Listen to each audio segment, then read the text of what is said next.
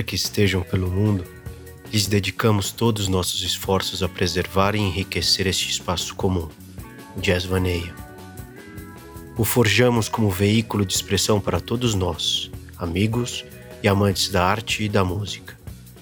O jazz, sua especial idiosincrasia propulsora de criatividade e abertura, é o substrato através do qual nos nutrimos e procuramos estimular as pessoas. Bem-vindos e sintam-se em casa.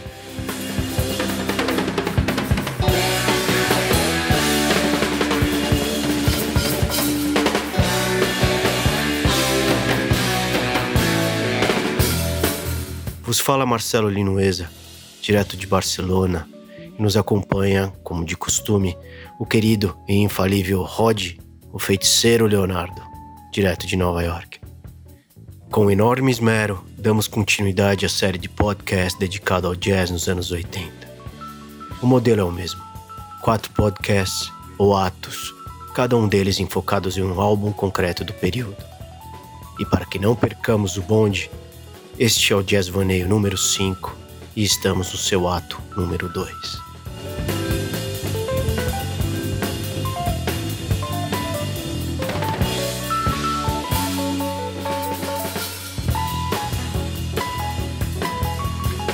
É mensurável o impulso transformador de um artista? Os desdobramentos de Tony Williams como músico e instrumentista talvez somente se revelem através do tempo. Essa mesma abstração que com perícia e petulância domesticou durante sua breve vida. Da intransponível guarida de uma bateria forjou vozes, melodias e experiências sensoriais que transcendem preceitos rítmicos muitas vezes limitantes. Angel Street, uma de suas últimas obras, é um claro exemplo do seu legado. Estamos em 1988.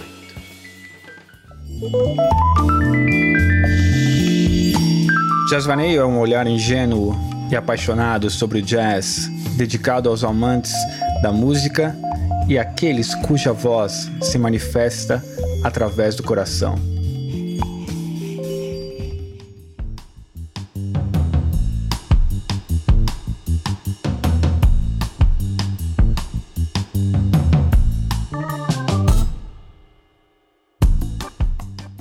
Bateristas não compõem.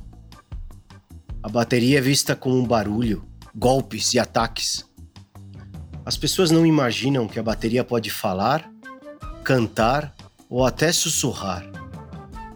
Bateristas são percebidos como músicos inferiores e eu estou cansadíssimo disso. Tocar rápido de um lado para o outro na bateria é uma coisa, porém, tocar para a música e fazê-lo com pessoas para que os outros possam ouvir é algo completamente diferente. É outro mundo.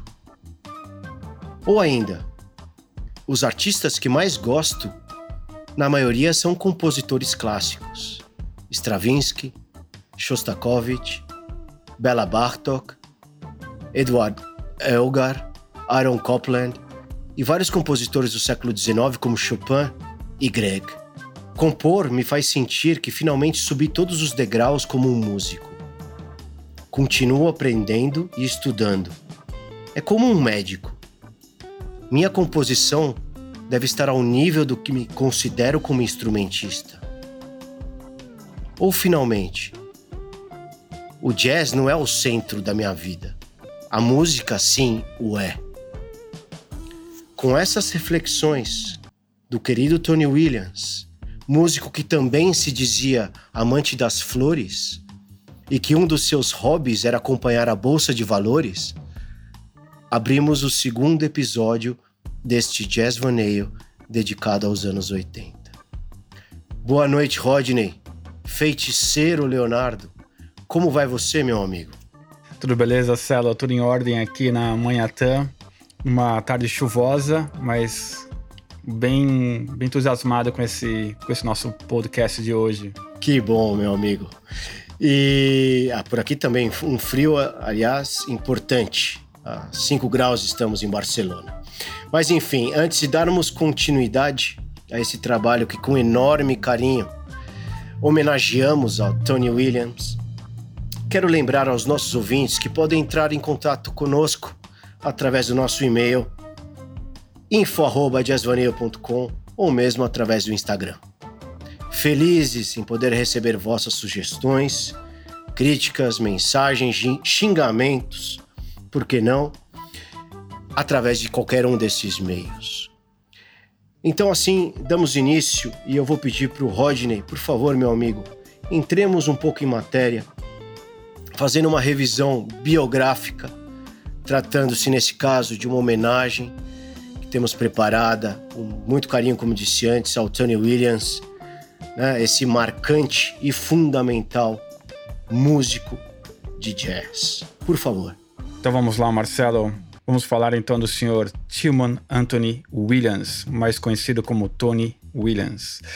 Esse senhor nasceu em Chicago, Illinois, no dia 12 de dezembro de 1945 e faleceu em São Francisco, na Califórnia, no dia 23 de fevereiro de 1997, por um ataque do coração depois de uma cirurgia bem simples da vesícula biliar, aos 51 anos. Ele é descendente de africanos portugueses Curioso. e chineses. Aliás, bem, inter... é, bem interessante. Essa, essa mescla, né? Essa miscigenação. Exatamente, Marcelo. Ele já aos 12 anos de idade, ele já fez uma jam session com nada mais, nada menos do que Art Blakey. E depois de um ano mais tarde, com um monstro, Max Roach. Um simplesmente um dos maiores bateristas da história. Ele começou a tocar profissionalmente aos 13 anos de idade com um saxofonista chamado Sam Rivers. E aos 16, quando se mudou para Nova York, foi convidado para integrar a banda de outro saxofonista de certo renome, do início dos anos 60, Jack McLean, com quem gravou o álbum One Step Beyond, em 63. Ainda em 63, chegou a gravar pela primeira vez com Miles Davis. Em três das oito músicas dos Seven Steps to Heaven, álbum que foi de transição Aliás, dos seus fantástico álbum, diga-se de passagem. Recomendaria aos nossos ouvintes, que é um trabalho fenomenal, ainda que seja de transição, como você bem disse, Rodney. Um trabalho realmente espetacular. Recomendo. E em 64 ele lançou o seu primeiro disco, Lifetime, aos 18 anos de idade, surpreendendo o público e a crítica por sua qualidade técnica como baterista e o frescor das suas uh, composições. É importante também destacar que o álbum foi todo composto por ele inteiramente. No mesmo ano de 64, gravou um dos álbuns mais célebres da história do jazz avant-garde, Out to Lunch. Disco importantíssimo do Eric Dolphin, que aliás é um descasso, Celo. Um Nós descasso, sem disso, dúvida, cara. você disse muito bem. Inclusive pela mídia especializada, é listado como um dos trabalhos mais importantes da história do jazz. Realmente é, é extraordinário, recomendo aos ouvintes realmente pesquisarem, né? A, a abordagem moderna e inovadora do, do Tony Williams na bateria, aliada à sua capacidade compositiva, continuavam chamando a atenção do Miles Davis, né? Até inclusive depois dessa colaboração que eles tiveram no Seven Steps to Heaven. Uh, e que, de forma decidida, inclusive, acabou o Miles Davis convidando o, o Tony Williams a integrar de forma permanente né, o seu fantástico segundo e famoso quinteto com a companhia de nada mais nada menos de Wayne Shorter no sax, Ron Carter no baixo, Herbie Hancock nos teclados, né? E com o Miles, com esse quinteto tão famoso, gravou os grandes clássicos dessa formação, né? O ESP de 65, o Sorcerer de 67, Miles Smiles, também de 67, e o Nefertiti, aliás, também de 67, são três discos de 1967. Depois ainda o Miles in the Sky, de 68, e o Filhos de Kilimanjaro, de 1968 também. Né?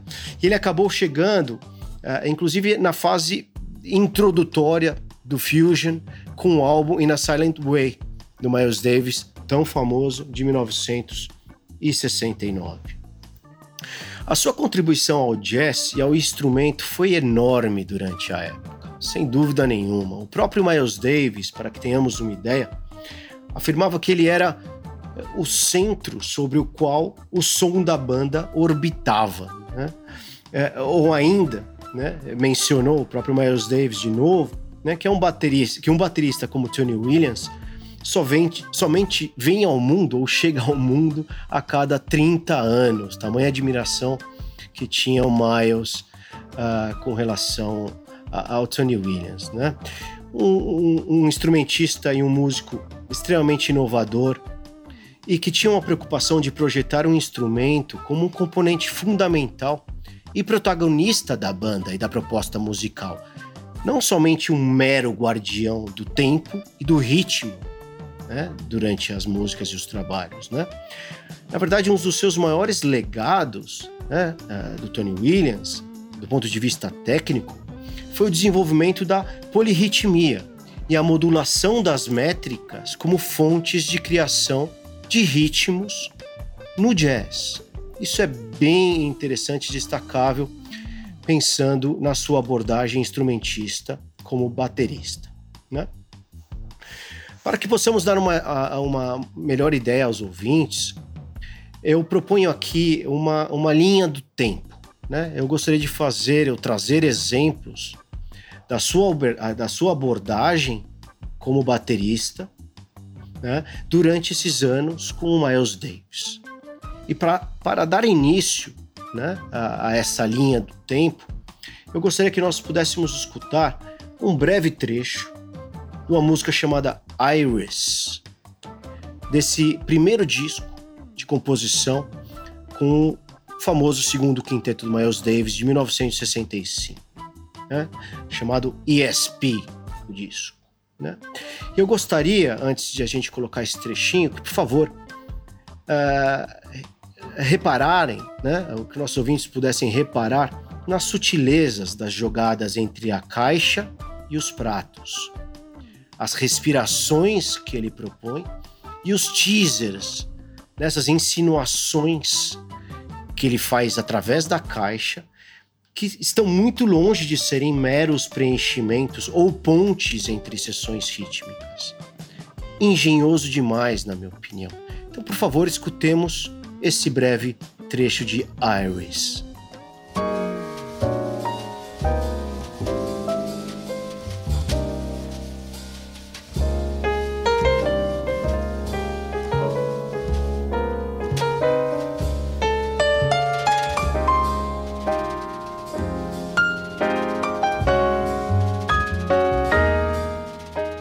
Dando sequência a essa linha do tempo, eu proponho Footprints. Footprints é um trabalho que pertence ao álbum Miles Smiles de 1967. Nesse trecho, eu gostaria que estivéssemos atentos ao mundo de possibilidades que os pratos oferecem nas mãos do Tony Williams. Não é necessário a caixa, tons ou mesmo bumbos. A dinâmica rítmica está dada pela estupenda proposta dos pratos e alguns jogos, algumas brincadeiras ou insinuações aos chimbais. De novo, é um exemplo da abordagem inovadora e pessoal que tinha esse músico com o seu instrumento. Escutemos.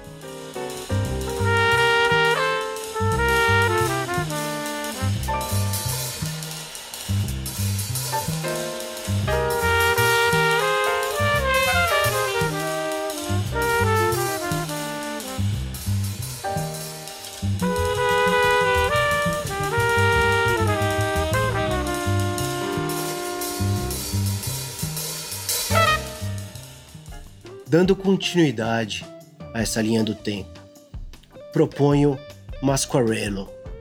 Masquarello é uma canção, uma música do álbum Sorcerer de 1967. Né? Eu acho que é um exemplo bem representativo, bem gráfico do tamanho protagonismo que a bateria tem no conjunto da obra.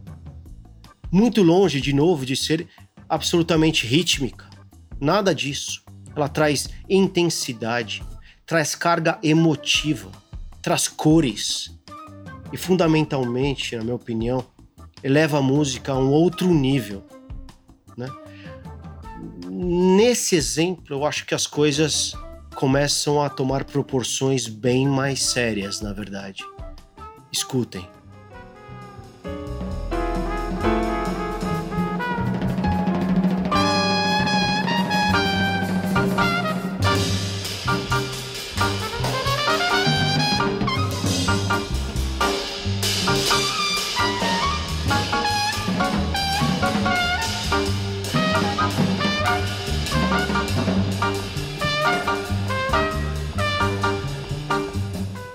Ainda em 1967, passamos agora a Nefertiti, que não só dá nome ao álbum, mas também nome à música. Eu quero expor um trecho desse trabalho. Reparemos como a, como a bateria é peça-chave na construção e desconstrução das linhas melódicas. É difícil representá-la em somente alguns segundos de música, eu tenho certeza disso. É, o trabalho aqui, o exercício, não é fácil.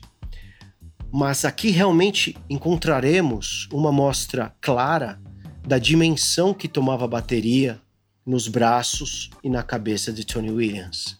Tecnicamente, é também do ponto de vista de composição, pensando em bateria de novo, é dilacerante. Atentos.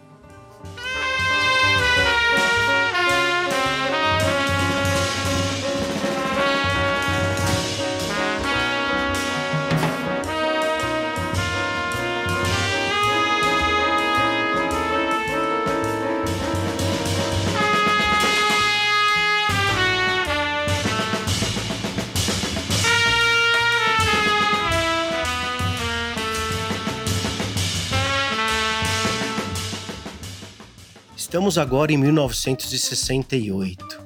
O álbum é Miles in the Sky.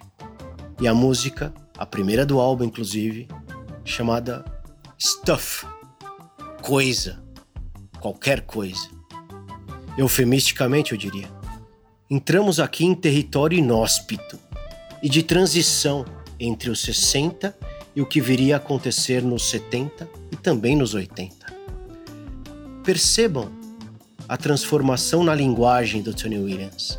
Há um swing, mas nunca com, com preocupação essencialmente rítmica. A riqueza e o distanciamento dos convencionalismos são características claras dessa abordagem sugestiva ao rock, ao funk e o que viria com força depois também, por que não, a música eletrônica. Prestem atenção.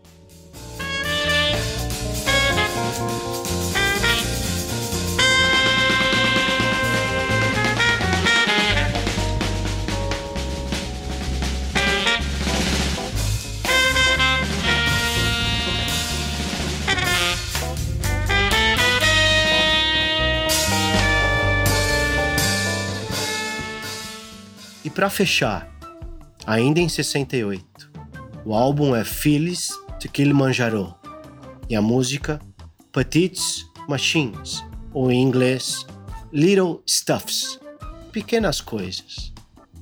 Na minha opinião, essa música talvez, ou esse trecho, seja um resumo de muitos elementos que vimos antes, nos trechos anteriores, mas com uma agressividade e uma eloquência elevadas à enésima potência. Faltam palavras e adjetivos, na minha opinião, para descrever o que acontece aqui. É uma barbárie, na minha opinião, na composição para a bateria. Eu, como baterista frustrado que fui, de adolescente, sempre considerei esse trabalho em concreto realmente uma das abordagens mais incríveis, pensando em bateria e as suas intersecções com o âmbito da composição e da obra musical, inclusive melódica como um todo. Por favor, escutemos.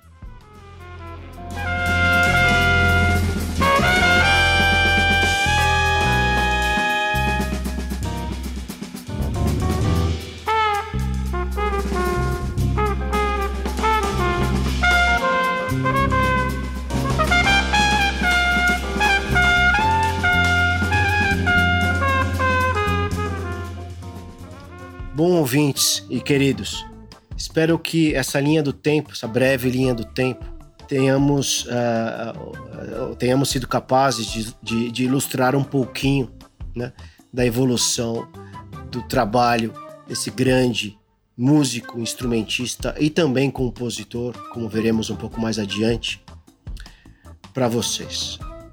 Eu acho que era necessário propor esse exercício a todos nós, bateristas ou não, mas fundamentalmente amantes do jazz e da boa música. Enfim, gostaria agora de dar passo a uma proposta que eu acho que é fundamental na sua carreira, a carreira do Tony Williams, talvez a mais relevante, tendo como perspectiva sua obra como compositor e líder de banda. Nesse aspecto, Rodney, por favor, meu amigo, falemos sobre Tony Williams Lifetime. Sem sombra de dúvida, Marcelo, acho que vale a pena realmente a gente abrir um capítulo à parte para falar desse projeto tão importante na carreira do, do Tony Williams. Um projeto de vida dele, né? Que o próprio nome traduz isso, que é o Tony Williams Lifetime. Uh, esse projeto tiveram diversas formações, que na maior parte dos casos eram em trio, e que na minha leitura uh, tinha duas funções. Um, um laboratório artístico flertando em territórios do jazz tradicional, fusion, rock, blues e R&B. Mas por um outro lado, tinha uma extensa fonte de inspiração e crescimento pela diversidade de, de músicos que tocavam com ele na, nessa iniciativa.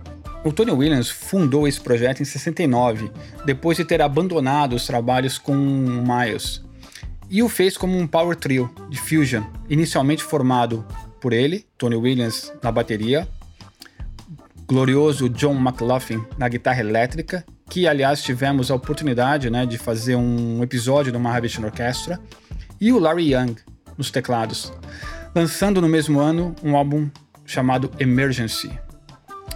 Então, Marcelo, na época a proposta não foi muito bem aceita pelos puristas, que alegavam que era exageradamente influenciada pelo rock. Por outro lado, recebeu apoio do próprio Miles Davis, ao afirmar que era uma nova forma de se fazer jazz. E, ironicamente, hoje, o álbum é tido como um dos mais influentes álbuns de fusion de todos os tempos. E não somente o Miles abençoou o trabalho, como posteriormente, já nos anos 90, John Zorn afirmou que o trabalho foi uma grande influência para o seu subversivo e talvez mais alardeado álbum Naked City. Então, Marcelo, vamos colocar um trecho do álbum Emergency para que os ouvintes possam ter uma ideia dessa referência. Eu acho, eu que acho que sim, fundamental. Um trechinho de Emergency, realmente relevante. Por favor, Rodney, meu amigo.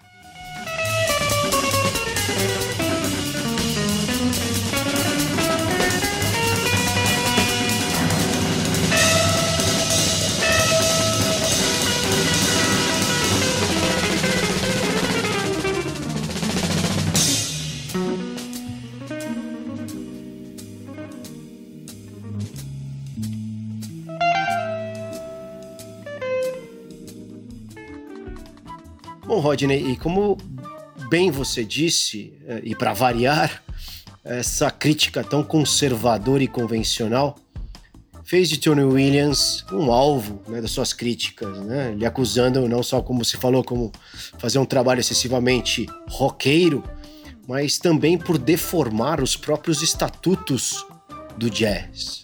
Né? Ante isso, né, e o convencionalismo do mercado do jazz, né, em resposta a tudo isso, Tony Williams disse: né, o que a comunidade do jazz quer, e eu não me refiro à audiência necessariamente, mas principalmente aos críticos, agentes, managers e gravadoras, é música de jantar. assim ele disse. Querem mediocridade, querem status quo. Esse é o tipo de jazz que essa gente quer, né? Muito curiosa essa manifestação dele, que eu acho que faz todo sentido e é bem coerente com a sua postura e a sua obra de vida, né? Mas enfim, em 1970, é, é, em 1970, no ano seguinte de ter fundado esse projeto, Jack Bruce, o grande baixista do Cream, né, uniu-se à banda Olha só, hein? Para a gravação do segundo álbum, chamado Turn It Over, né? E com a saída do John McLaughlin, né, que aconteceu pouco tempo depois, o guitarrista, um guitarrista de menor projeção, na verdade, chamado Ted Dunbar, Ted Dunbar, assume as vozes, né, assume um instrumento para as gravações do terceiro trabalho, né, chamado Eagle, ou Ego em português, né? que também contava com a curiosa participação do fundamental Ron Carter, né, que era o baixista é, é, da, da, da, banda, do, do, do, segundo quinteto mais importante do Miles Davis é, na época. Né? E, e também nesse trabalho, no Eagle, temos a participação de dois percussionistas de relevância, o Don Elias e o Warren Smith. Avançando bastante já no tempo, cinco anos à frente, ele relançou a banda né, com o nome de uh, The New Tony Williams Lifetime. E nesse momento incorporou nada mais, nada menos do que Alan Holdsworth na guitarra. Né? Um dos maiores guitarristas, na opinião de muita gente grande, é, pelo mundo do jazz e do rock, inclusive. Né? Acompanhando o Alan Holdsworth, tínhamos o eclético baixista Tony Newton, que viria, inclusive, a gravar com Michael Jackson anos mais tarde, por exemplo. Né? Dizem, aqui é uma curiosidade que eu acho que vale a pena a gente trazer à tona, que o fantástico, famosíssimo e o genial Jaco Pastorius, né, baixista, chegou a participar em algum teste né, para assumir a posição dos baixos nessa formação a partir de 75. Né? Mas pouco se sabe, ou nada para falar a verdade, a razão pela qual esse encontro não aconteceu, né? ou esse desenlace realmente não uh, se materializou. Né? Enfim, a banda nos anos posteriores sofreu uma série de transformações e outras modificações. Uma delas foi o retorno importante ao formato de trio, já em 1980, com Patrick O'Hearn. Quem não se lembra de Patrick O'Hearn, aí eu vou chamar atenção aos nossos ouvintes, principalmente aqueles que gostam de Frank Zappa, né? Porque quem não lembra dos trabalhos do Patrick O'Hearn com o Zappa, principalmente pensando nos Zuta Lures. Ele era o baixista desse álbum, por exemplo. Né? E o trio se finalizava ou se, uh, se concluía com Tom Grant, grande Tom Grant, no piano. Né? Avançando no tempo, para tentar fechar um pouquinho do que foi a história desse grande projeto que teve várias formações, como vimos antes uh, na sua história. Uh, já nos anos 90, pouco tempo antes, inclusive, da, da, da morte do, do, do, Tony Williams, já em 97, ele vinha trabalhando com o que seria uma nova formação uh, desse projeto, com o guitarrista Lyle Workman. Né? Que, lamentavelmente, como sabemos, esse trabalho nunca se materializou, nunca se concretizou, digamos. Né? Enfim, como curiosidade final, né, que eu acho que vale a pena, além das diversas homenagens póstumas né, que Tony Williams e esse seu projeto, Tony Williams Lifetime, receberam, uma delas é realmente bem interessante. Né? Em 2008, o guitarrista Vernon Reid, né, do nosso adorado Living Color, que nós gostamos muito, não Rodney, eu e você, Com certeza, é. adoro, cara. Então, uh, ele se juntou com o tecladista John Medeski, né? Para os amantes do jazz contemporâneo, com certeza vão reconhecê-lo na formação do Medeski Martin Wood, né? Também incluindo um versátil baterista, na verdade, uma mulher chamada Cindy Blackman, né? muito normalmente, uh, na verdade, associada pelos seus trabalhos com Pharoah Sanders, com o próprio Ron Carter, que mencionamos antes, John Henderson, mas também, principalmente, com Lenny Kravitz. Ela foi a baterista do Lenny Kravitz em vários trabalhos, trabalhos famosos durante os anos 90 já para os anos 2000, né? E para completar essa formação tão exótica, entre aspas, temos a volta do, Jack, do, do, do Jack Bruce no baixo, né, do Cream, também já mencionamos antes, e, e fizeram uh, uma mini turnê, na verdade, de uma semana no Japão, chamada Tony Williams Lifetime Tribute Band.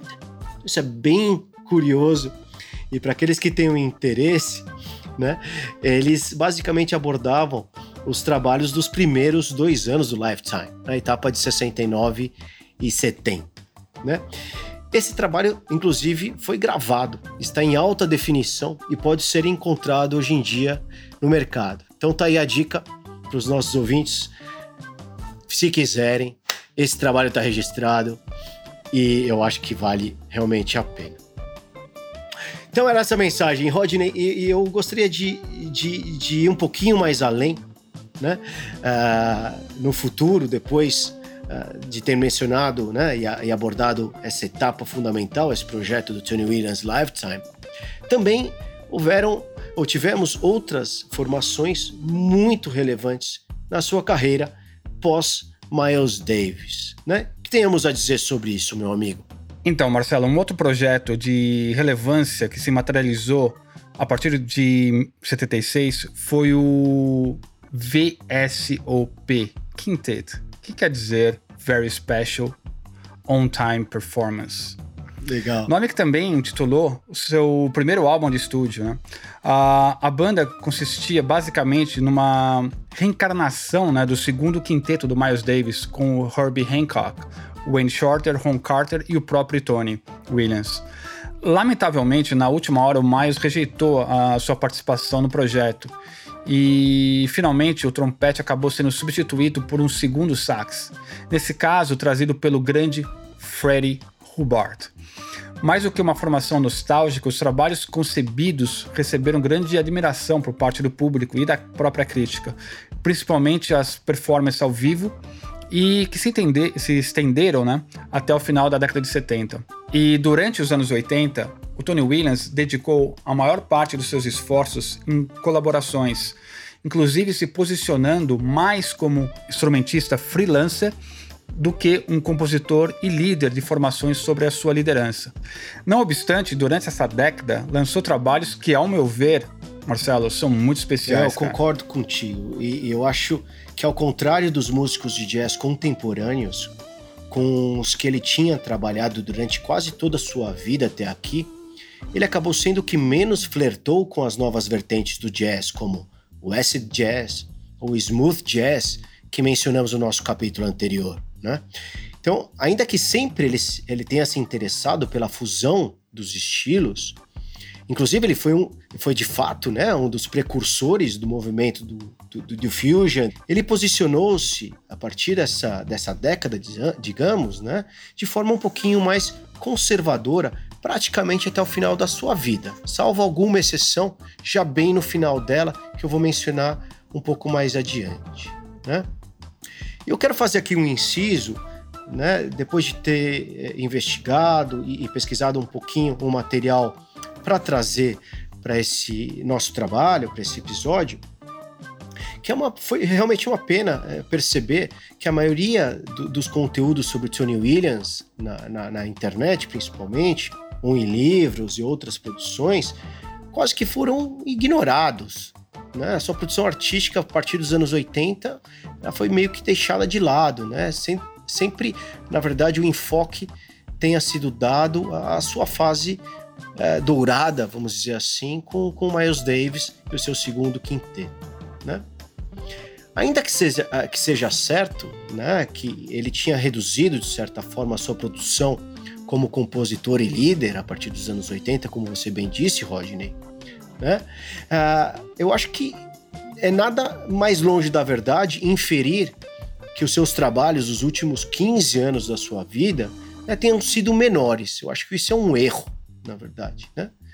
Além do álbum, do álbum que nos uh, atém hoje, né, o agradabilíssimo, perdão, Angel Street, né, lançado em 1988, outros, uh, como o anterior Foreign Intrigue, de 85, ou o Civilization de 86, ou mesmo o Wilderness, já 10 anos um pouco mais para frente, de 96, são claríssimos exemplos da sua excelência artística, não só como baterista de relevância e, e referência histórica, mas principalmente pela sua abordagem compositiva e arranjadora também.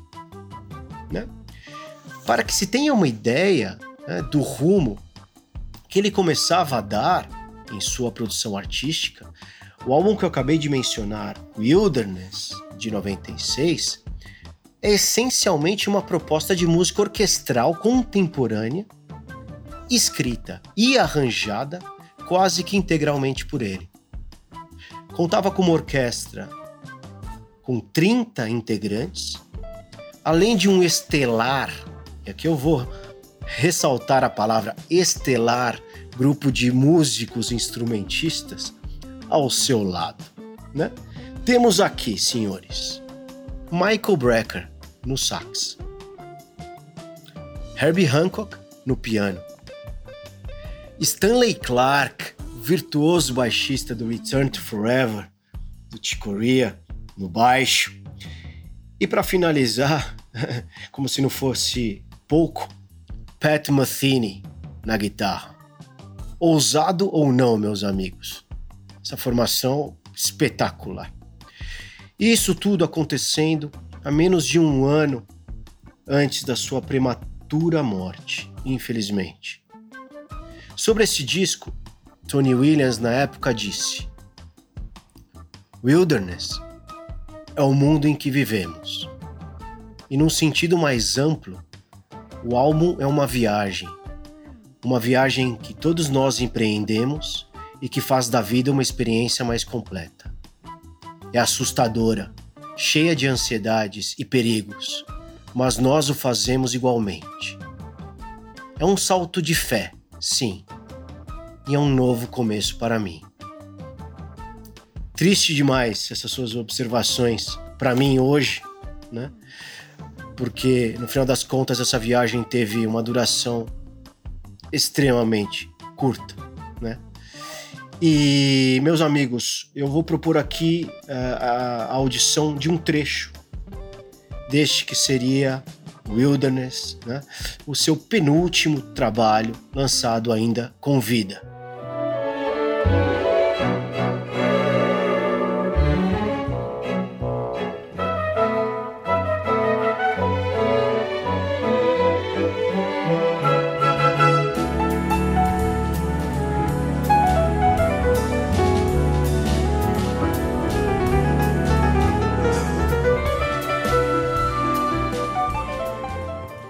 Bom, Rodney e ouvintes, acho que chegou o momento da gente uh, se aprofundar um pouquinho mais no álbum, no álbum de hoje em questão.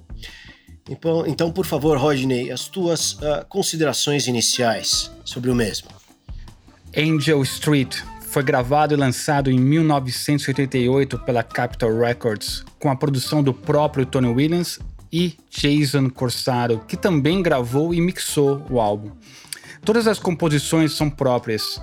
São 45 minutos e 9 músicas, Marcelo, sendo que três delas são breves solos de bateria, mas cara, nada cansativo. A formação da banda é um quinteto clássico acústico de jazz: baixo, bateria, piano, sax e trompete.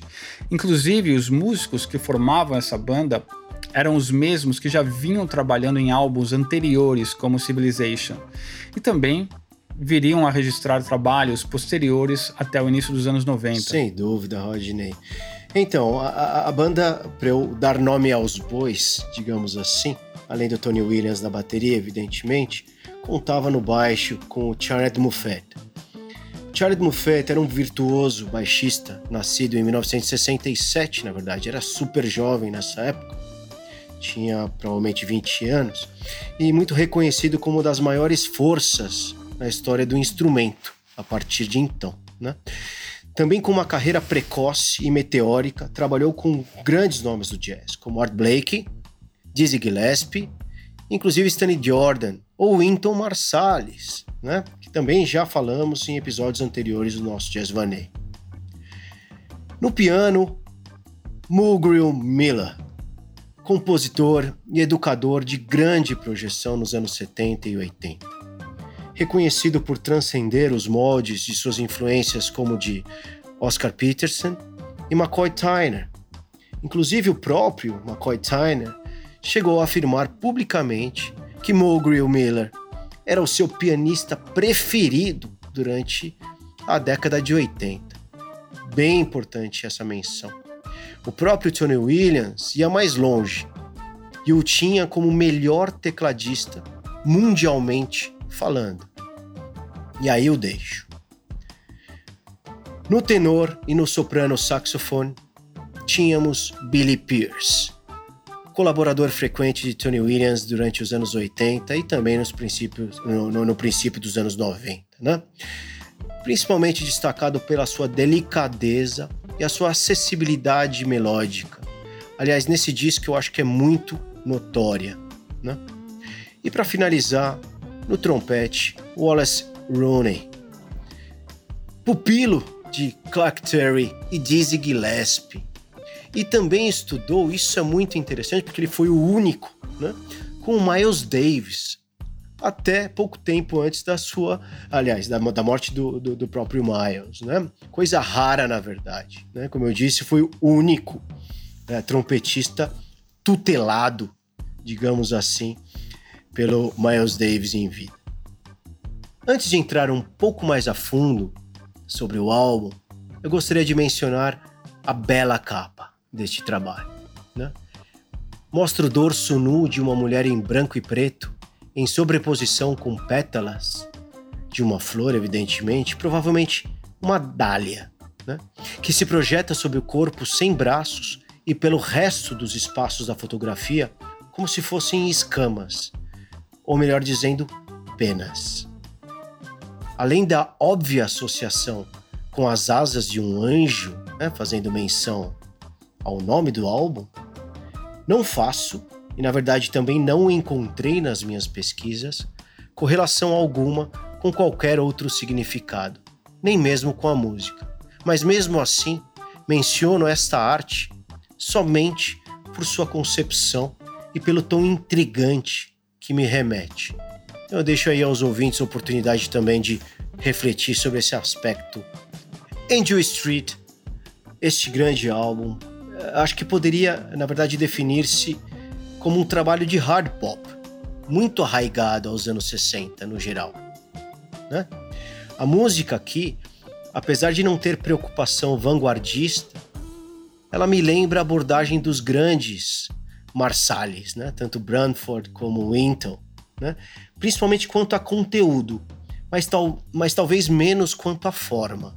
Eu vejo aqui uma maior desenvoltura e certa despreocupação, ou até indiferença. Né? Sinto uma leveza de espírito durante, durante todo o álbum. Né?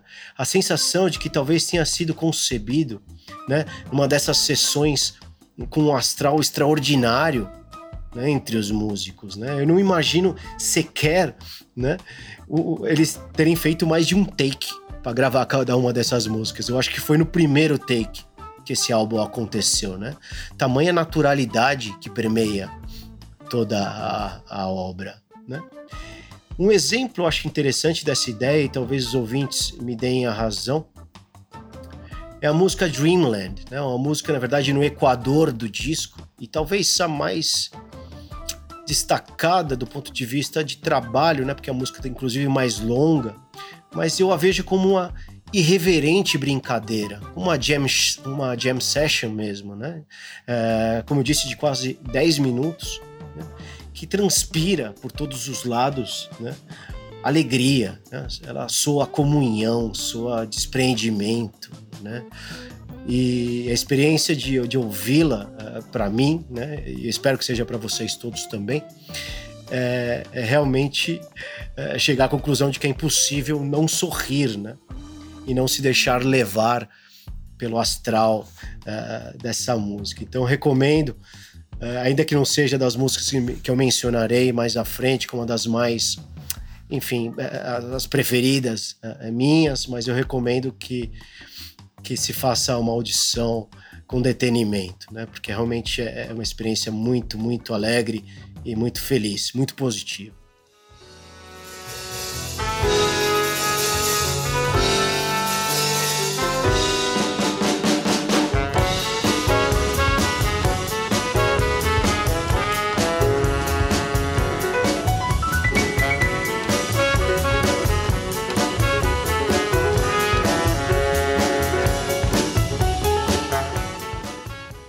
Outro aspecto destacável, né, que eu acho que condiz muito com a personalidade e a leitura que eu faço é, do próprio Tony Williams, né? É, é, a sua abordagem que ele sempre teve com relação à música, né? É, no aspecto de que ela não deve ter protagonistas. Eu acho isso muito interessante. Os instrumentos aqui, evidentemente, eu tenho que incluir o seu extraordinário trabalho na bateria, esculpem juntos ou de maneira, ou de maneira, perdão, complementar as formas e as entranhas de todo disco, todo álbum. Né? Mesmo durante os próprios solos, os acompanhamentos estão longe né, de ver-se ofuscados ou submetidos ao mero exercício de respaldo como tal. Né? Vejamos como exemplo esse trecho de Only With You, né, a sexta música do álbum. Vou colocar um trechinho aqui para a gente escutar, mas eu acho que onde os instrumentos, né, teoricamente de acompanhamento, né, como poderia ser o baixo, e a, e a bateria, né? Eles se distanciam desse papel, né? Trazendo maior espaço, maior território, cores, inclusive brilho à música.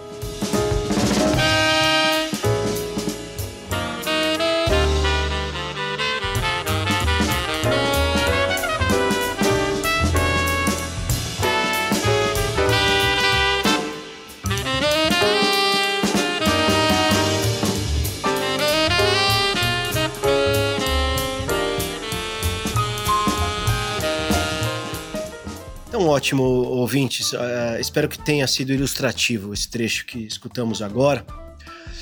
Mas uh, eu daria passo agora à, à próxima sessão, a sessão final desse episódio, que é entrar um pouquinho no mérito das músicas em si, né? Então, como de costume, nós vamos escolher aí as nossas preferidas, né? E, e compartilhar isso com, com vocês. Então, vou pedir, Rodney, por favor, Uh, se, tivéssemos, se tivéssemos que destacar essas três músicas, qual seria a, a, tua primeira, meu amigo? Marcelo, eu vou começar com a primeira track desse álbum, Angel Street.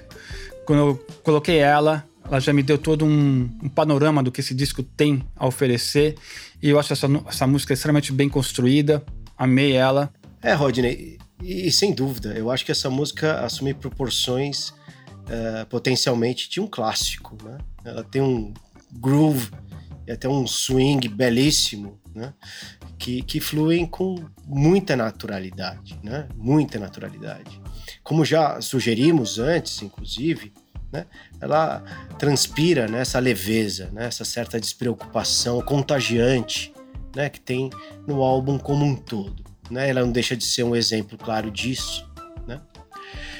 Uh, eu acho que também ela tem uma perfeita uh, representação do que é a assimilação da arte na perspectiva do Tony Williams, né, como um instrumentista, né? Eu acho que ela exige, né, para que a gente tenha uma percepção mais uh, exata e precisa desse conceito, né, uma, uma audição bem atenta, né, e perspicaz, né, por parte do ouvinte. Né? É muito improvável, né, na, minha, na minha observação, que o Tony Williams repita uma levada de bateria sequer né, durante a obra. Né? Suas alternâncias e a exposição de ideias são realmente dignas de louvor. E mesmo, inclusive, nas, nas passagens mais coadjuvantes né, de solos, digamos, né, as exposições dele são sempre embelezadas, né? ricas, ornamentais, né? mas uh, com a preocupação de que isso traga um benefício ao conjunto né? e à concepção final da obra como um todo. Né? Então, deixem-se levar, amigos, né? por essa música. É realmente um bálsamo escutar.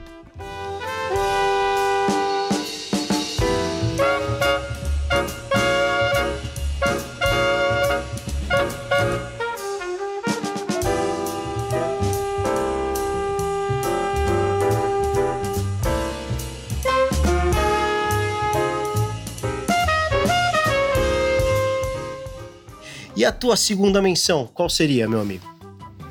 Então, Marcelo, a minha segunda, eu vou com a terceira faixa, Red Mask. Mas uh, eu tenho que fazer uma menção honrosa ou te explicar que ela, tem, ela é seguida da Touch Me. O que me surpreende nessa faixa, da Red Mask, é o começo da, da, da bateria, com um peso absurdo. Então você pega Touch Me, no finalzinho dela, você pega essa transição para Red Mask e ele muda a, a, virada, dá uma swingada de bateria absurda e um peso. Eu acho essa, essa, essa música sensacional e ela se constrói de uma forma que ela, ela fica gigante, ela fica totalmente bold. Mas essa bateria do início e principalmente a transição Touch Me para Red Mask, eu acho inacreditável. Possivelmente a Red Mask é a obra mais engendrada do álbum. É, na verdade, é a minha segunda predileta, né? Se eu tivesse que escolher, né? Existem várias transições, interposições de ideias e sessões, mudanças de tempo, né? Que permeiam quase toda a música, né? Nesses seus 7 minutos e 10 segundos que tem.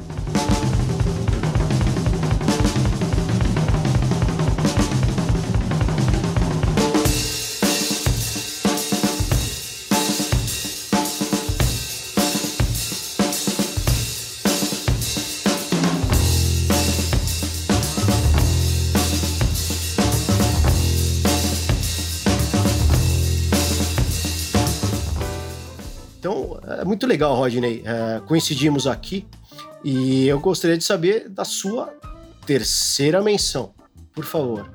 Então, Marcelo, a minha terceira escolha, eu vou para a sétima faixa, Piuí que, aliás, Marcelo, nós não, não achamos um significado para Piuí. Eu acabei achando. Eu acabei... Acha, você achou? Eu, então, então me fala, eu tô curioso.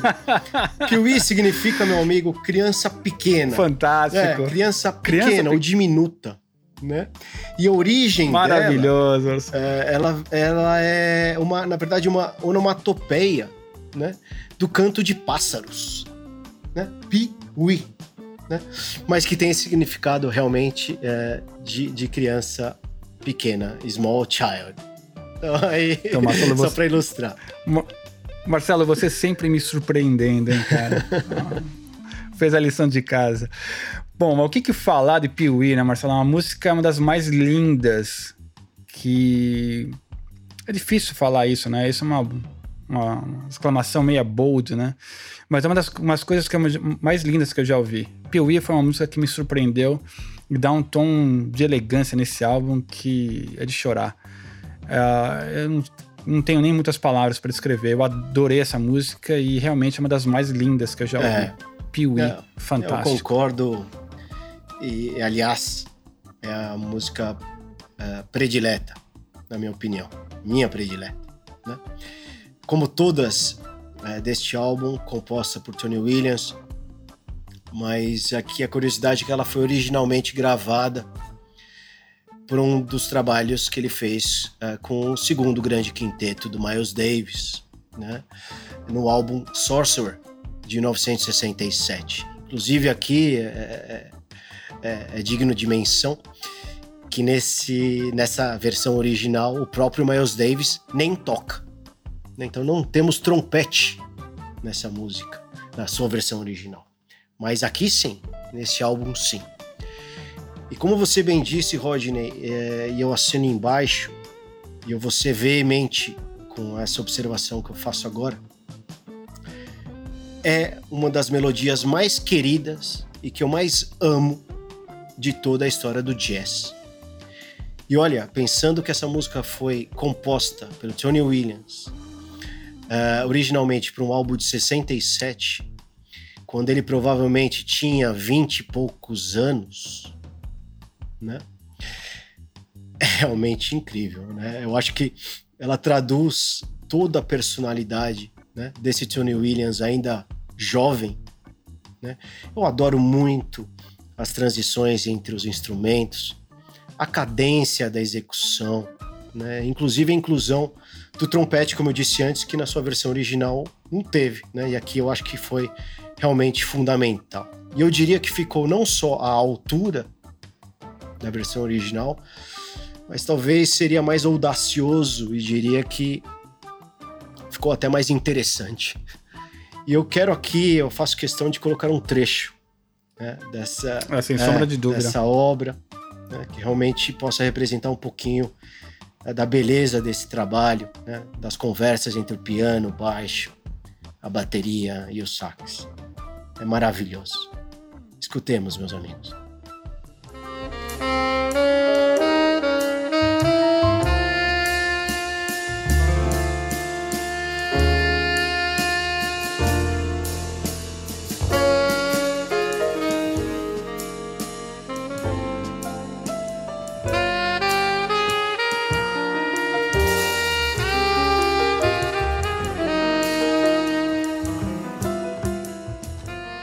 Ótimo, Rodney. E eu, antes de fechar, eu sei que já uh, falamos sobre nossa trinca, mas eu quero trazer uh, à tona a última música do disco, né? que é uma encrenca. É uma encrenca, realmente. É uma música mais agitada, mais straightforward, mais intrincada também do ponto de vista de solos, de construção rítmica, né? Eu gostaria só de dizer aos ouvintes que realmente escutassem o primeiro minuto né, dessa música com muito mais atenção, né, se é que isso é possível, né? Principalmente pensando no trabalho de bateria do Tony Williams. É realmente uma loucura para qualquer baterista e para qualquer amante da música, né? Eu sempre que eu escuto esse primeiro trecho, esse primeiro minuto, a palavra que me vem, que me vem à cabeça é cacete. Desgraçado. Brincadeira o trabalho que esse cara fez. Perdão a expressão. Desgraçado, porque realmente é incrível, né? Então, eu quero, faço questão, ao mesmo tempo, de colocar esse, esse trechinho para que nossos ouvintes também possam uh, tirar suas próprias conclusões.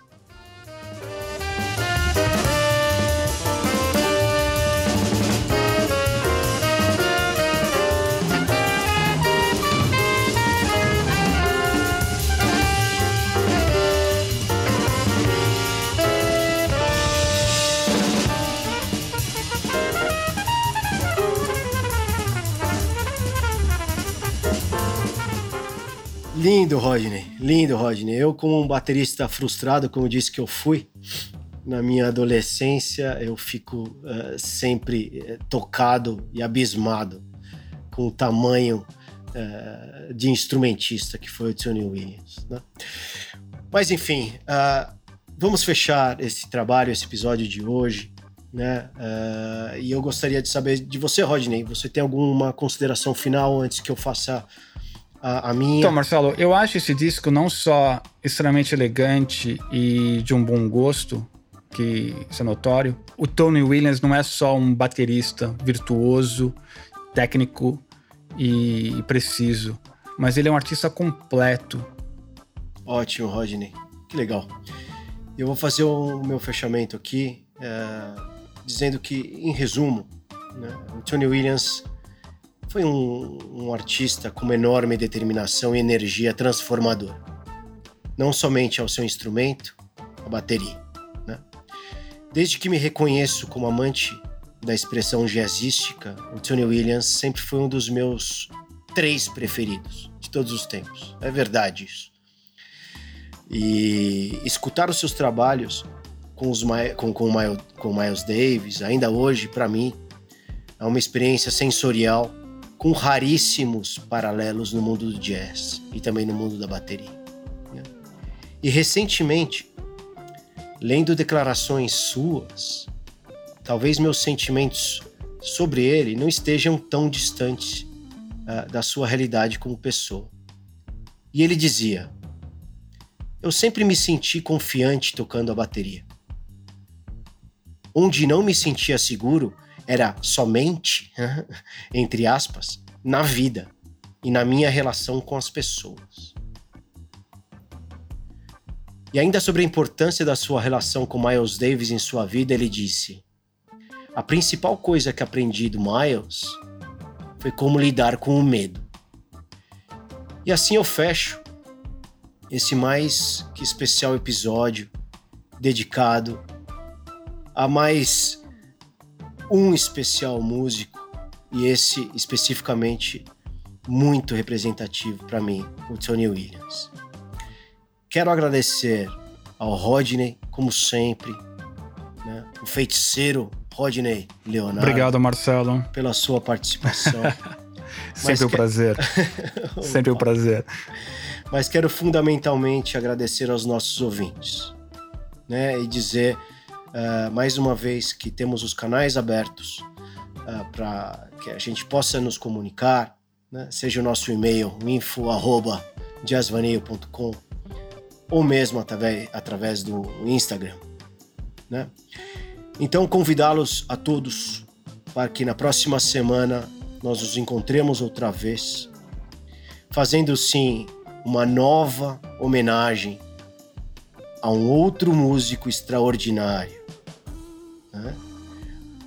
Vou deixar como surpresa qual é esse músico. Não falarei hoje quem é, mas nos vemos semana que vem para falar dele. Cuidem-se, fiquem bem e até lá.